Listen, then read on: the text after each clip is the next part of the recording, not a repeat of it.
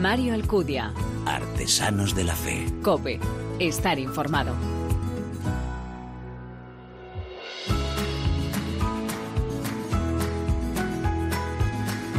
¿Qué tal? Bienvenido a esta vigésimo quinta entrega de Artesanos de la Fe en cope.es, un espacio en el que te ofrecemos cada 15 días esa mirada diferente a la vida desde la fe, un espacio donde se da la mano el testimonio, la lectura y la música, elementos esenciales en esa imagen de la iglesia joven a la que nos convoca el Papa, capaz de dar testimonio con el corazón, con la palabra y con las manos.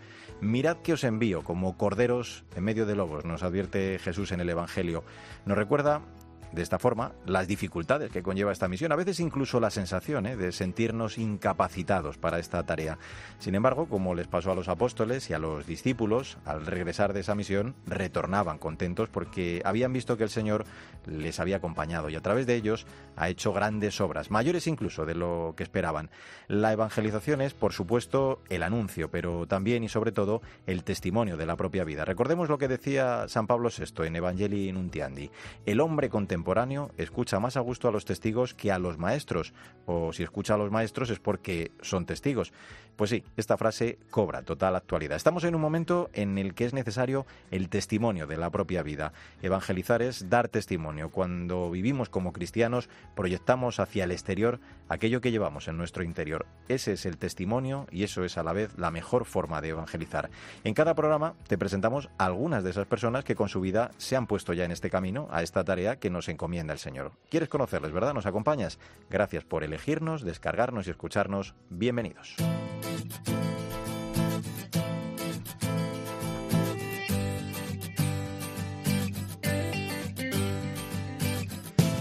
Un cuerpo sano es aquel en el que hay equilibrio entre lo físico, la mente y el espíritu. Todos ellos, podríamos decir, están en comunión. Ante este hecho, te planteo varios interrogantes.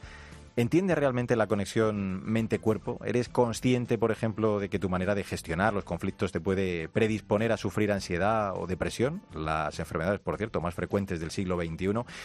Bueno, son cuestiones ante las que nos pone en su último libro Cómo hacer que te pasen cosas buenas la doctora Marian Rojas Estapé. Dice que la felicidad consiste en vivir instalado de forma sana en el presente, habiendo superado las heridas del pasado y mirando con ilusión al futuro.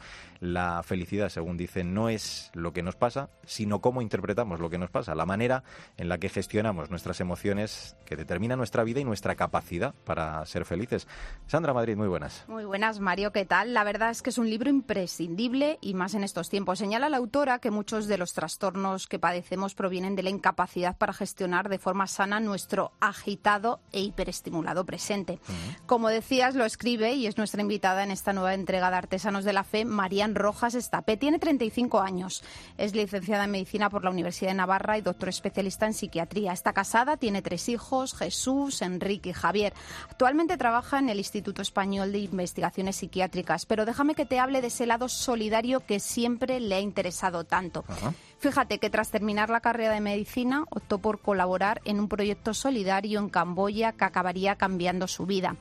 Allí trabajó en la fundación de Somalimán, ayudando a niñas de los prostíbulos que habían sido vendidas a redes de tráfico sexual desde pequeñas.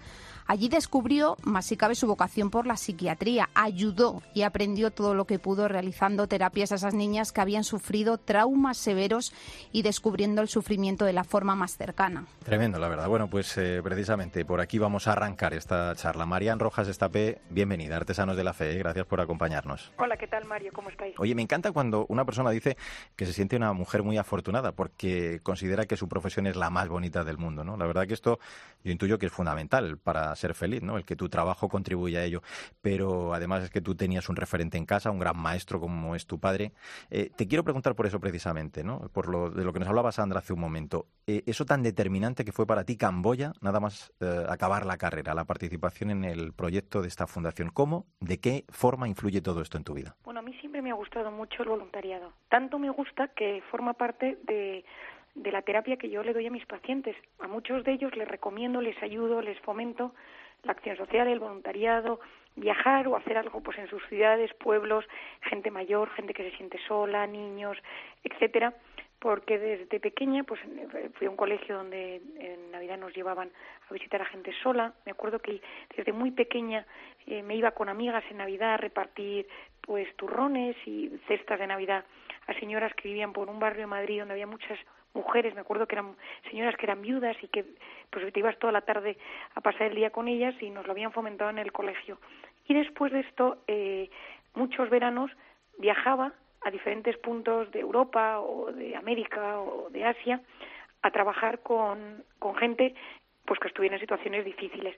Y uno de los primeros viajes que más me marca, que probablemente es el determinante, es cuando estoy en segundo de carrera, en segundo de medicina, y me voy al Bronx, a Nueva York, eh, que es un viaje que me marca muchísimo porque que me fui a trabajar en un colegio donde las niñas pues venían de padres que estaban en la cárcel, en las mafias, en las drogas, etcétera, alcohólicos, y era un momento pues en el que el Bronx a día de hoy la verdad es que ha mejorado muchísimo pero entonces pues era, tenía un punto hasta de peligroso y había un colegio que organizaban un curso de verano para para hijos de gente que, que vivía en, en el Bronx y yo hacía de profesora de, de valores, de ética, generosidad, en gente que no ha vivido ningún tipo de valor en la familia y me pasaron millones de cosas en ese viaje. Me atracaron, acabé haciendo mi amiga del atracador, acabé haciendo mi amiga de muchísima gente. Yo soy una persona que, aunque no lo parezca, soy tengo miedo a ciertas cosas y perdí mucho el miedo aunque me hubieran podido pasar cosas terribles. Ahora que lo pienso, digo, no dejaría una hija mía jamás hacer lo que yo hice en ese viaje. Yo creo que tenía 19 o 20 años.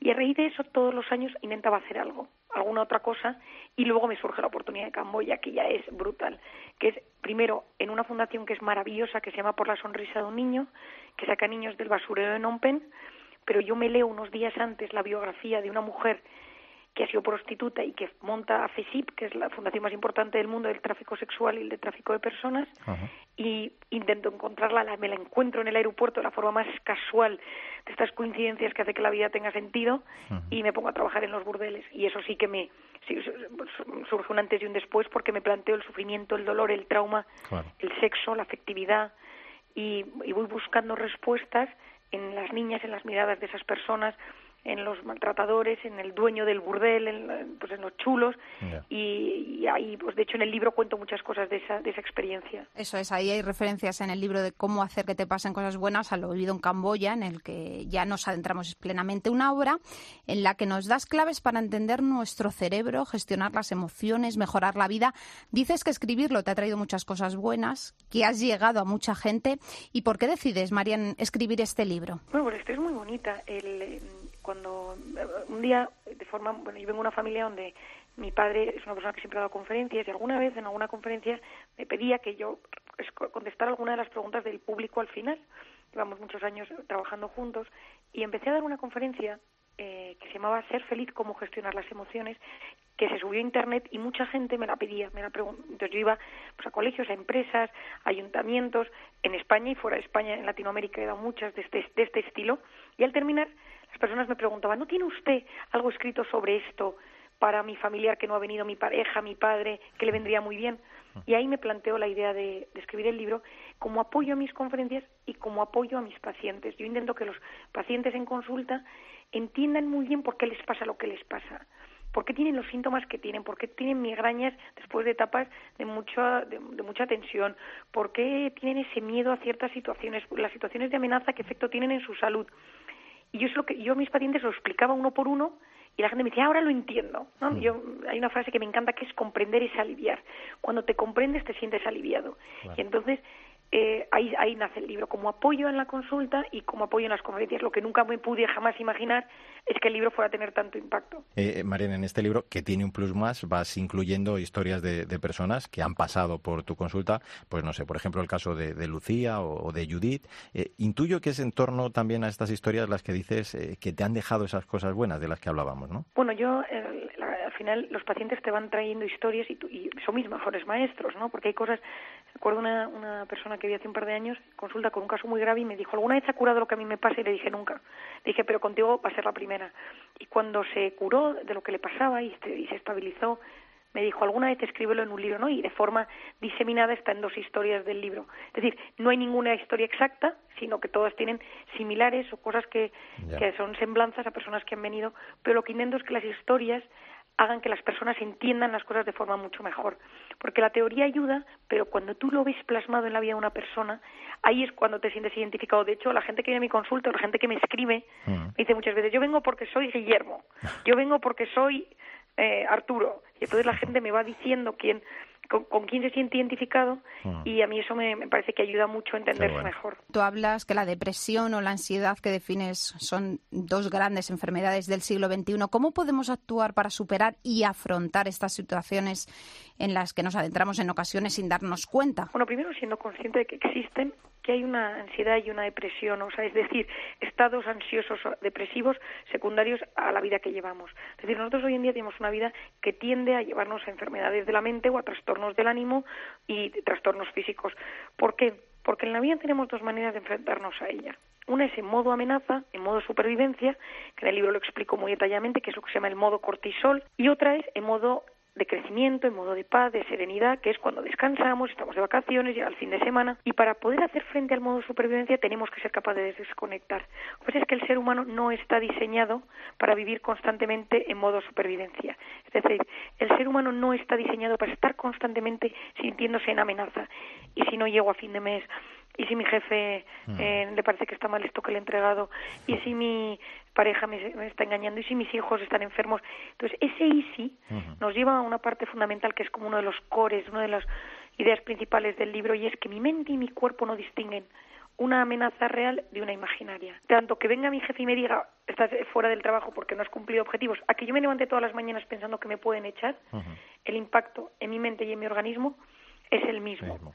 Y entonces esto hoy en día sabemos que es una de las causas por las que el ser humano está tan tendente a la, depresión o a la ansiedad. Qué interesante. Eh, en las páginas finales del libro eh, señalas que, la obra terminabas de escribirla el 13 de junio de 2018, o sea, el día de San Antonio, eh, al que pediste inspiración. De hecho, le, llamas tu santo, ¿no? Caso... Yo me llamo María Antonia. Claro, no, es que me llamo ah, María Antonia, vale, vale, es tu santo por ello. Porque mi, mi abuela que se llamaba también, pusieron el nombre de mi abuela, y, y, entonces pues toda la vida he celebrado mi santo el día de San Antonio y tuve un accidente muy pude tener un accidente muy grave un 13 de junio y desde entonces fui consciente que, que bueno que era aún más todavía tu santo. me había salvado la vida y por eso pues y justo terminé en esos días y dije pues el día 13 pongo el último punto y la última tilde. Qué bueno. Eh, en tu caso en cualquier caso además es que no ocultas la, la faceta como creyente no de hecho hemos leído en alguna entrevista que te hacían en la que decías que crees en Dios y en los milagros que los has visto. Eh, cómo se compaginan Marian la faceta médica la clínica y la espiritual bueno yo creo que se van complementando entre ellas no yo me formo eh, científicamente a diario, es decir, yo estudio todos los días, estoy eh, al día de, pues, de, los nuevos fármacos, de las nuevas investigaciones en los tres o cuatro campos en los que yo estoy especializada. Es decir, la ciencia me interesa muchísimo.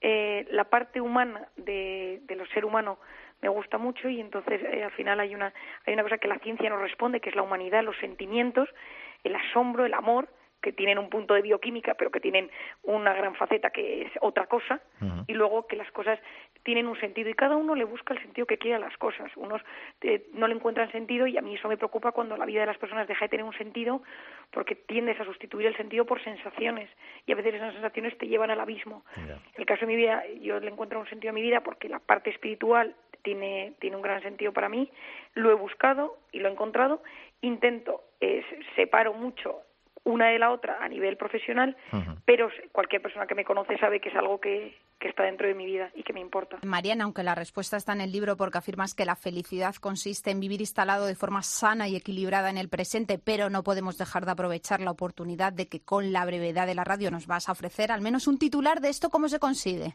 Significa en conectar de forma sana y equilibrada con el presente. Eso significa dejar el pasado y dejar el futuro momentáneamente para conectar con la persona que tienes delante. Hoy en día conectamos mejor con una pantalla que con un ser humano. Y la felicidad está en volver a conectar con las cosas pequeñas de cada día y recuperar la ilusión por esas cosas pequeñas buenas que pasan cada día porque todos los días tienen cosas buenas y cosas malas. Y la felicidad consiste en ser capaz de percibir esas pequeñas cosas buenas más que las cosas malas que te surgen. Pues esas cosas pequeñas y también el vivir, creo que lo empleas tú además en el libro, bajo esa perspectiva de tu mejor versión, ¿no? ese acrónimo TMV que es tan bonito.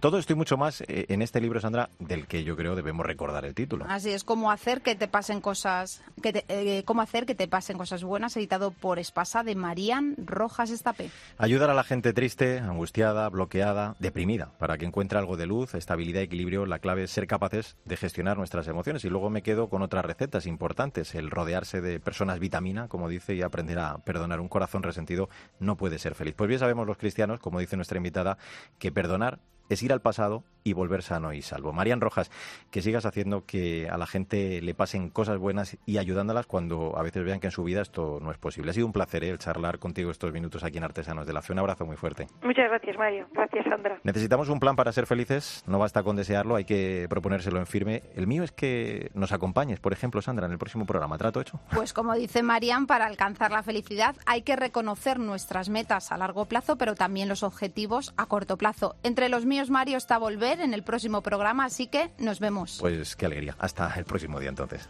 Mario Alcudia. Artesanos de la Fe. Cope. Estar informado.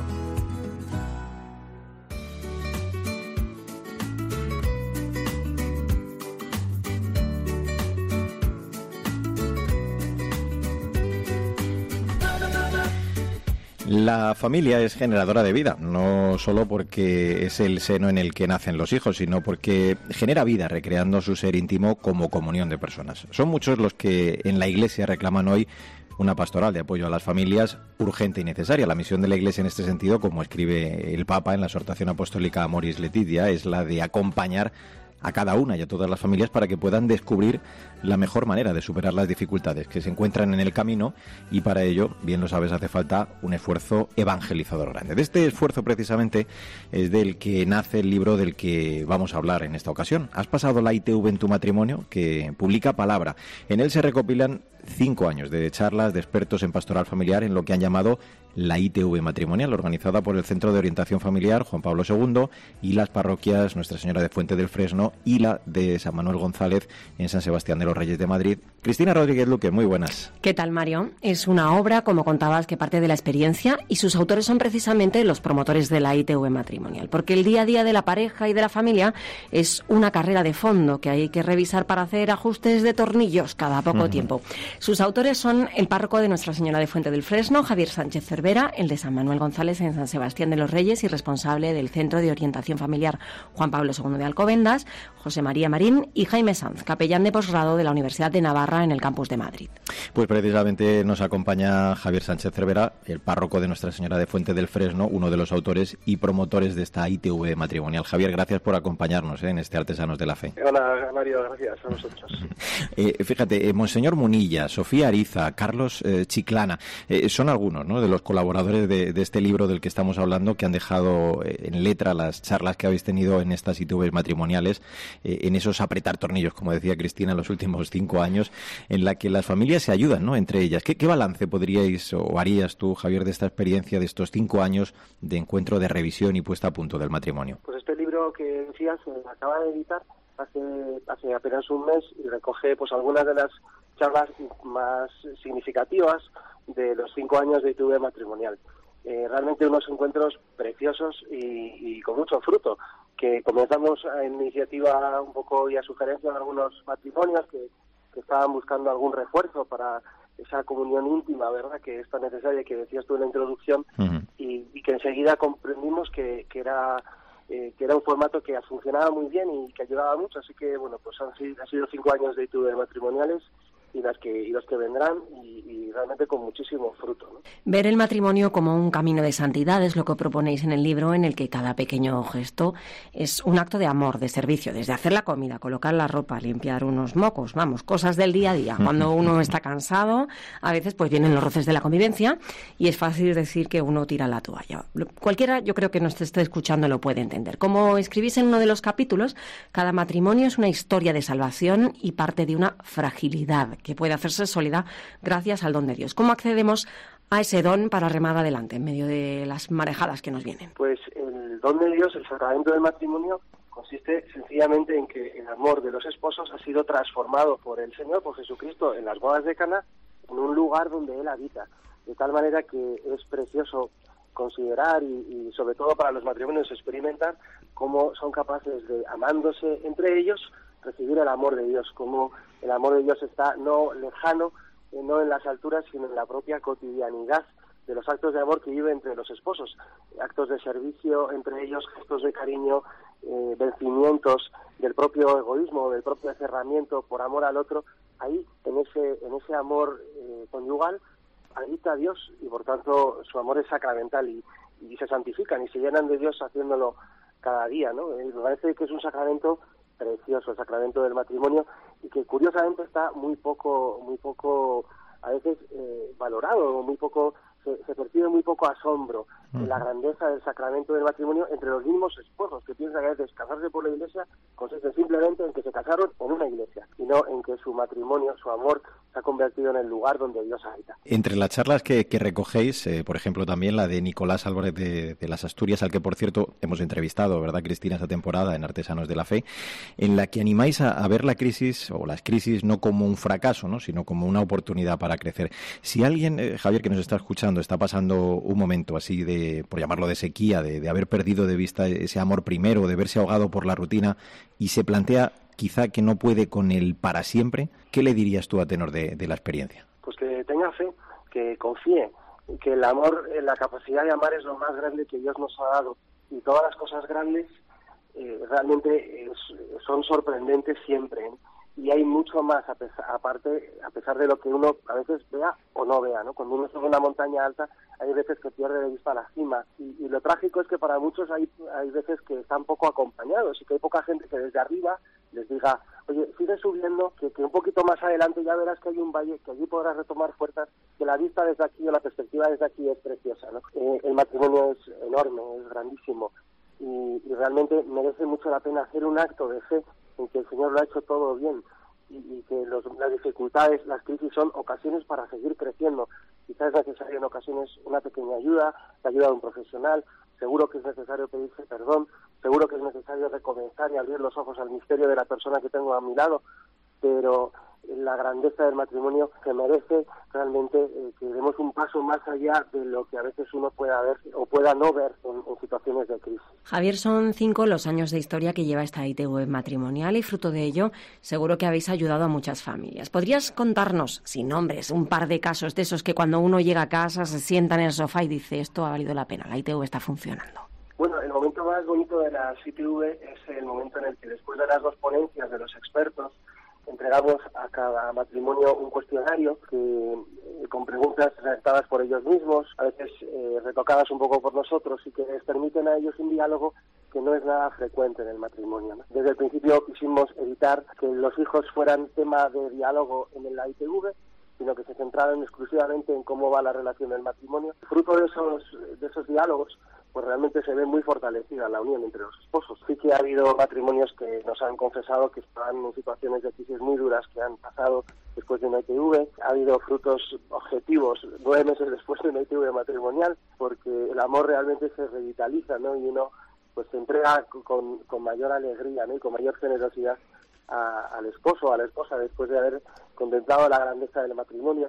Eh, y luego muchos frutos de bueno pues amigos que traen a otros amigos que traen a otros y que bueno pues es la, la, alegría que estamos viviendo en las ITV ver cómo crece no y es también una consecuencia pues un poco del bien que les hace a los matrimonios y que entienden que es necesario difundir. Al, final de cada capítulo, a modo de autoayuda, dejáis en algunas ocasiones eh, también preguntas para plantearse uno y quizá aterrizar ¿no? la, teoría a su propio caso. ¿Con qué actitud recomendarías tú, Javier, leer estos mensajes de, descanso, de, la ITV de nuestro matrimonio, el, llevarte este libro a la playa o a la montaña, donde, donde pueda descansar la gente estos días?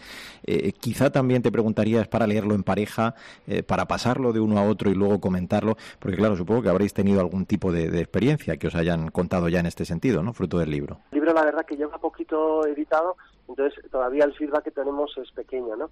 Pero, pero de hecho las, las ponencias y los cuestionarios ya han sido pronunciados y los cuestionarios han sido trabajados por matrimonios. La, mm, dinámica que seguimos en la ITV es esta que os decía, ¿no? Leerlas, o sea, escuchar las ponencias, y luego eh, darnos un paseo charlando sin niños, eh, resolver el cuestionario y, bueno, a propósito de esas preguntas van saliendo muchos temas que los esposos tienen necesidad de tratar o que a veces eh, en las prisas no se dan cuenta, ¿no? Y yo es lo que recomendaría para este verano, para una persona que tenga el libro Has pasado en la ITV, pues que, que lo lea, que lo lea él, que lo lea ella, que cojan las preguntas y que se den un paseo por la playa o por la montaña o que se sienten bajo una sombrilla o bajo una palmera eh, a, hablar de, las, de estas preguntas que, que realmente introducen temas de conversación que no son habituales en el día a día y al mismo tiempo que son muy necesarias. En el capítulo 6, Javier, recogéis la charla de Monseñor Munilla titulada Siete claves del matrimonio y la familia cristiana. Allí él afirma que el matrimonio es una vocación para llegar al cielo y experimentar un amor crucificado en el que la comunicación es clave.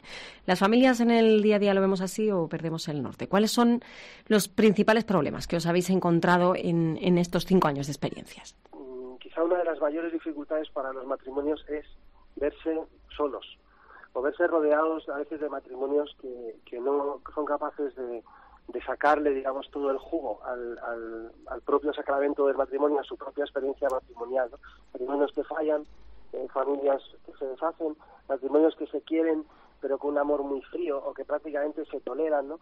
Y, y bueno, eso es una eso es una dificultad real, ¿no? A veces se genera como consecuencia con una mentalidad un poco de resignación, ¿no? Como si el matrimonio fuera a menos, cuando realmente una de las de las ponencias eh, habla de, de, las bodas de Caná, ¿no? Y, y, y, ahí es muy claro, ¿no? Como el Señor saca el vino bueno, es decir, como el matrimonio está llamado a tener un amor mejor cada, cada vez, no peor, sino mejor, ¿no? Y en ese sentido es muy bueno crear comunidades, crear grupos de matrimonios donde los matrimonios se vayan acompañando y vayan disfrutando de la experiencia del amor matrimonial y puedan compartirlo. Otra de las dificultades quizá también hablábamos de, de las prisas, ¿no? De, esa mentalidad un poco pragmática y esas necesidades eh, que hay que resolver que a veces han provocado pues que los temas importantes no se traten. ¿no?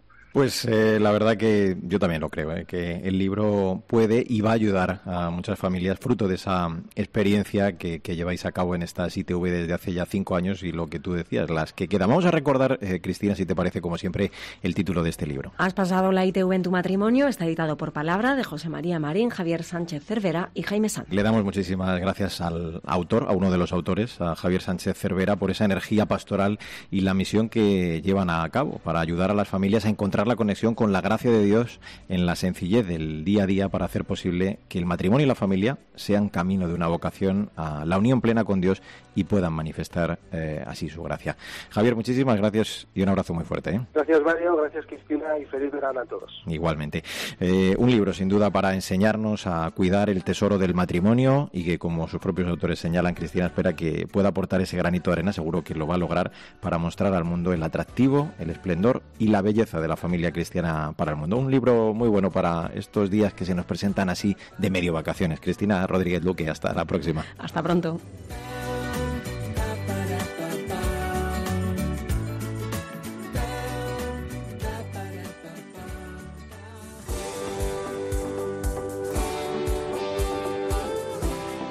Mario Alcudia. Artesanos de la Fe. Cope. Estar informado.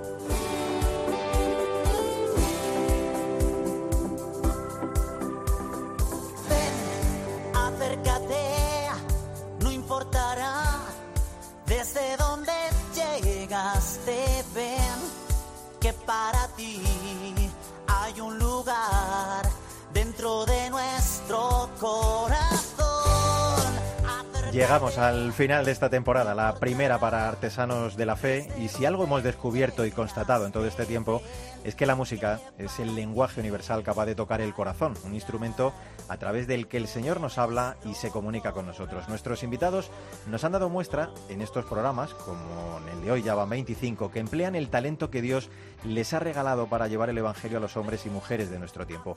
Esto que suena tan estupendo y con tanto ritmo forma parte del último disco, el segundo de nuestro invitado, el sacerdote Francisco García Vaca.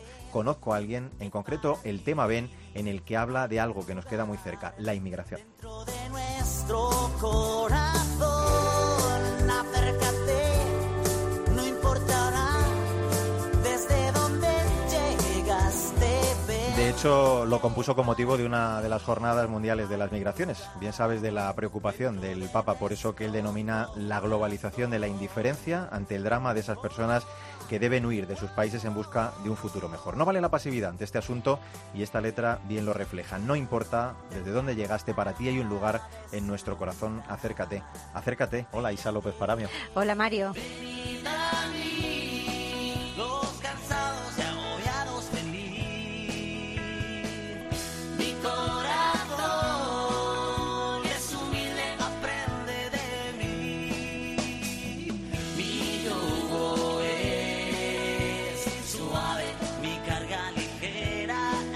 Francisco García Vaca lo tiene claro. Dice que trabaja diario para perseguir la santidad a la que todos estamos llamados. Él desde su sacerdocio recuerda la importancia que tiene reflejar en sus canciones al Señor, que le cambió la vida y que tiene cada día la misión de llevar su mensaje a aquel que lo necesita. Dios, como decías Mario, le ha regalado este talento de la música y sus canciones quieren ser instrumento para conquistar esas almas al Señor. Este tema es un claro ejemplo, Venid a mí, que da nombre además a su primer disco en el que hay otras canciones donde refleja y canta esa vocación, a ese don que ha recibido. sacerdote para ti, cuando sanas las heridas y mis manos son tus manos, ya no vivo yo, eres tú quien vive en mí. Este tema, Sacerdote para ti, es también de ese primer disco, Venid a mí. Francisco fue ordenado sacerdote hace ya ocho años. Es párroco de la parroquia de San Pedro de Ábreda, de la diócesis de San Feliu de Llobregat. Nació hace 38 años en Cornellá. Actualmente estudia el doctorado en Teología Espiritual en Comillas. Bueno, y lo más importante es que a pesar de todo ello sabe bien que lo primordial es la tarea pastoral en la parroquia, a pesar del mucho bien que hace su música, por lo que precisamente queremos ya preguntarle. Francisco García Vaca, bienvenido y gracias por atender la llamada de Artesanos de la Fe. Hola, muchas gracias. A vosotros, María Isabel. Encantado. Lo hemos dicho bien, que sobre todo eres sacerdote, porque además es la primera vocación que tienes clara, ¿no? La llamada del Señor que experimentas, creo ya, como monaguillo, ¿no? En Cornellá, en tu ciudad natal, y luego eso poco a poco también la música llega a los 13 años. Eh, si te algo te has dado cuenta en todo este tiempo, Francisco, es que la música en estos tiempos es un elemento esencial de evangelización, ¿no? Pues evidentemente, eh, en la pastoral, sobre todo en el contacto con los jóvenes, uno quiere llegar con la voz, con la predicación, con la transmisión del Evangelio y se da cuenta que hay muchos oídos que están tapados por unos grandes cascos para la música. Y es lo que en mí pues despertó esa imagen y esa inquietud por llevar el Evangelio a esos cascos y tuve que ponerme a cantar. Conozco a alguien que desde que vino a mí me ha entusiasmado el corazón. Conozco a alguien que siempre lo encuentro aquí, ha hecho de mí su gran pasión. Alguien que quiso hacerme su amigo, que a donde voy viene conmigo. Conozco a alguien, alguien que Muy al hilo de eso que estábamos hablando, Francisco, esta canción que suena forma parte ya de tu segundo disco. Este tema es Conozco a alguien, donde te inspiras precisamente en San Juan cuando dice hemos conocido el amor de Dios. En este caso, esa es tu tarea, contábamos al principio con tu música, que muchas personas pueden conocer al Señor. Mucha gente se acerca a nosotros, los creyentes, y sobre todo también a los, ministros o gente especialmente consagrada al Señor, pidiendo un poquito, eh, mostrando su sed por encontrarle a Él.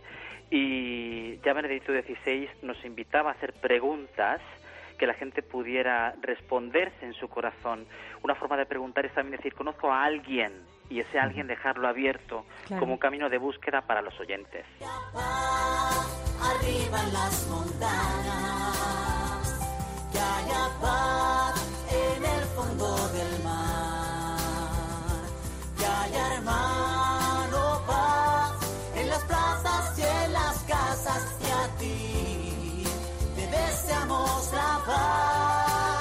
Que haya paz. Tenemos que preguntarte, Francisco, por esta canción, porque además tiene detrás una historia preciosa. Los católicos celebramos la Jornada Mundial de la Paz el primer día del año y ahora en los colegios, además durante ese mes también se dedica un día a celebrar esta jornada. Pero claro, tú te diste cuenta que se hablaba a los niños de pensadores, de otros líderes religiosos, pero no se hablaba del príncipe de la paz, de Jesucristo. Y ahí es donde empezaste tú una tarea, creo que en un colegio de Monistrol, ¿no? De, de Montserrat. Así es, eh, el año pasado yo eh, era párroco de Monistrol de Montserrat también, aparte de la parroquia actual de Abrera.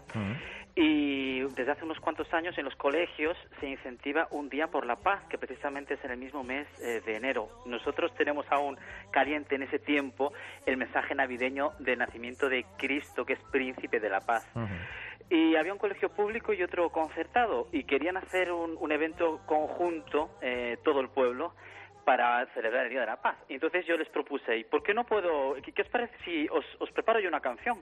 Hicimos una canción también con, con, con una dinámica con las manos, con todos los niños. Se llenó la plaza de niños Mm. cantando que haya paz, que haya paz.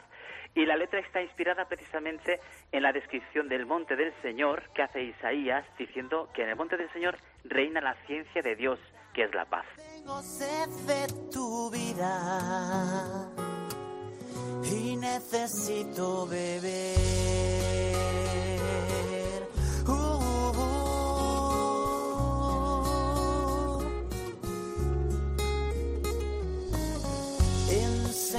Tus heridas, abiertos manos y pies que esta se quita mi alma. Soy tal como tú me ves. En esta vida en la que todos vamos tan deprisa, hacen falta muchos momentos de oración y de hablar con Dios, de adoración, que es precisamente el objetivo de esta canción, Enséñame tus heridas, basada en esa experiencia de Santo Tomás, dejando ver, Francisco, cómo el Señor calma nuestra sed. Así es. Eh, en el trasfondo estaba la imagen, la escena evangélica de, de cómo Tomás que quiere y pide ver las llagas de Jesús. Pero después de, de- de reflexionar en esta escena evangélica, eh, esta canción se inspiró en un momento de oración también que yo contemplaba un Cristo románico que está en mi parroquia de San Pera de Abrera con los brazos abiertos. Y era un poquito como, como que, que le pedimos al Señor que nos enseñe sus heridas. Y en sus heridas encontramos las nuestras, lo dice la Sagrada Escritura, que en sus heridas hemos sido curados. El corazón oye bien lo que decimos. Es tiempo de ayudar. Cada cinco minutos. Que en algún lugar, fíjate, son perseguidos buscar la verdad. Cada cinco minutos.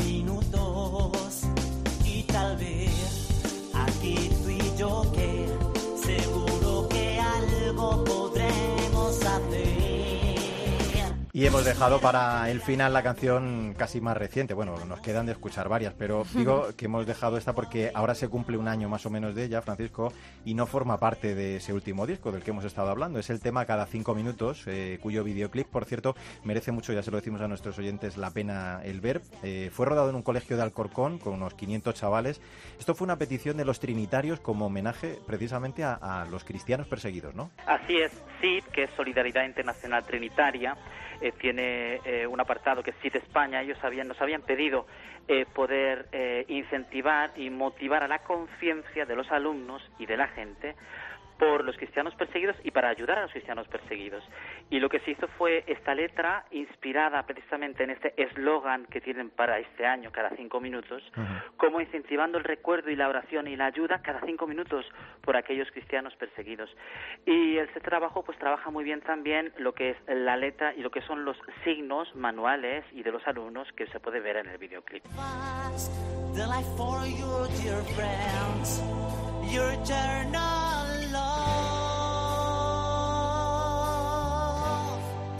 can hear you inside, you're calling me. I can feel you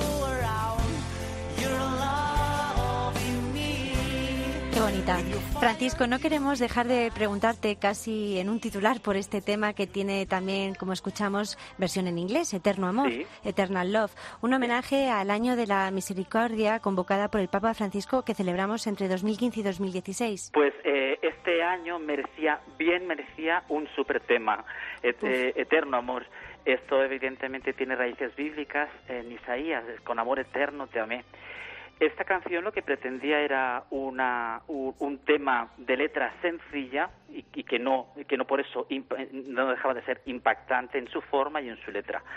Y claro, el, el mensaje era tan fuerte, eterno amor, que, que tenía que estar en varios idiomas. Estuvo en catalán, en castellano, en inglés y luego además, al ser el año de la, de la misericordia, tuvo una Sí. pequeña vertiente, una versión del videoclip en, en español con lengua de signos para el colectivo sordomudo, para que pudieran también recibir el impacto de este mensaje tan fuerte que nos habla del amor eterno que Dios nos tiene. Bueno, hay que decir además, Isabel, que Mm. eh, Francisco decía que no era la mejor versión, pues todos tenemos el inglés que tenemos, ¿no? A estas alturas de la vida, pero que suena estupendamente. Y mira, vamos a escucharlo un poquito sí, más sí. porque hay que estar orgulloso de cómo suena el tema.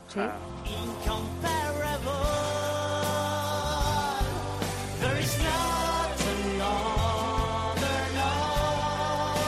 Bueno, pues eso, que suena muy bien. Eh, te tengo que preguntar, antes de que te digamos adiós, Francisco, también por si tienes algún tema en el que trabajas eh, ya, porque creo que tiene algo que ver con el martirio. No sé si nos puedes dar un, un Mm. adelanto, ¿eh?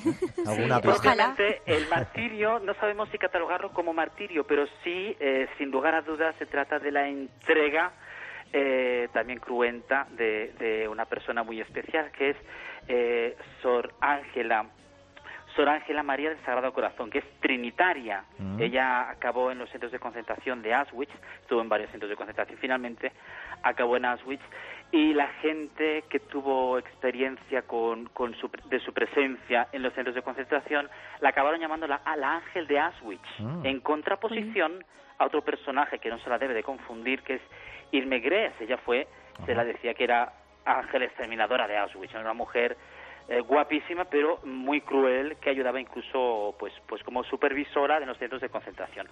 En cambio eh, Sor Ángela eh, vivió las virtudes de forma heroica incluso jugándose la vida cada día ayudando eh, ejerciendo la caridad en, el- en lo secreto de, de los centros de concentración Estamos haciendo un tema que va a ser muy especial y también va a estar dinamizado por un colegio de trinitarias de Bilbao, pero no podemos no podemos decir Ah, más hasta ahí puedo leer, ¿no? Hasta ahí podemos leer. Sí, ahí ya os dejo ahí con, con el caramelito en la boca. Ay. Pueden suceder milagros ni pudiste imaginar.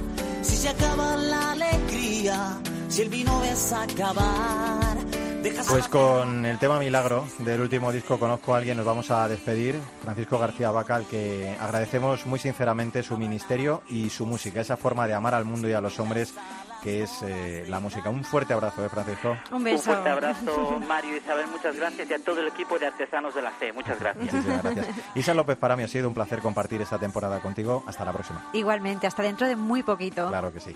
Como dice el Papa, para evangelizar hay que ponerse en pie y marchar. La Iglesia y los cristianos, para ser fieles al Señor, debemos estar de pie y en camino. Debemos seguir a Jesús sin calcular las consecuencias. Como nos han demostrado todos nuestros invitados de esta temporada, la fuerza de nuestra fe se mide por la capacidad de comunicarla a los demás, de difundirla, de vivirla en la caridad, de dar testimonio a las personas que encontramos y que comparten con nosotros el camino de la vida. Nosotros, si Dios quiere, seguiremos la próxima temporada mostrándote más ejemplos de los cristianos que dan testimonio con su vida de la alegría de la fe. Y ahora sí, como siempre te digo, no olvides que el arte de la vida es el camino que debe conducirnos a Dios. Te espero en nuestro próximo programa.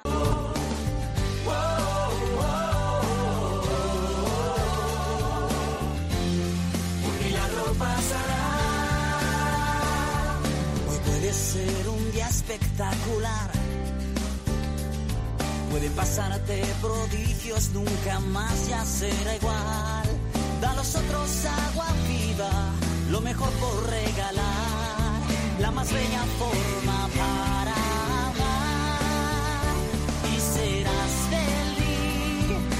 cristalino en ti. Cuando veas el agua en vino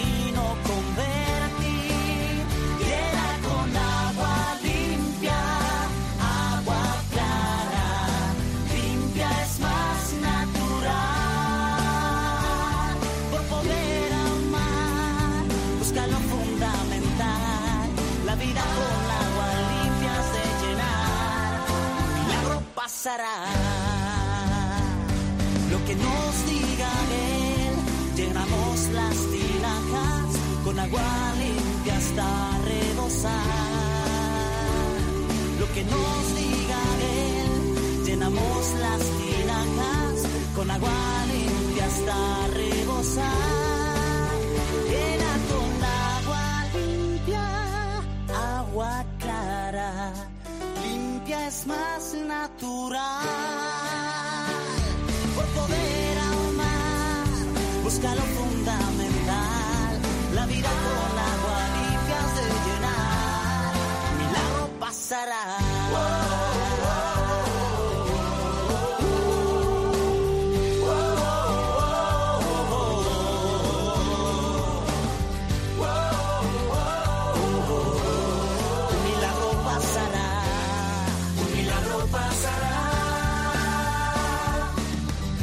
Mario Alcudia. Artesanos de la Fe. Cope. Estar informado.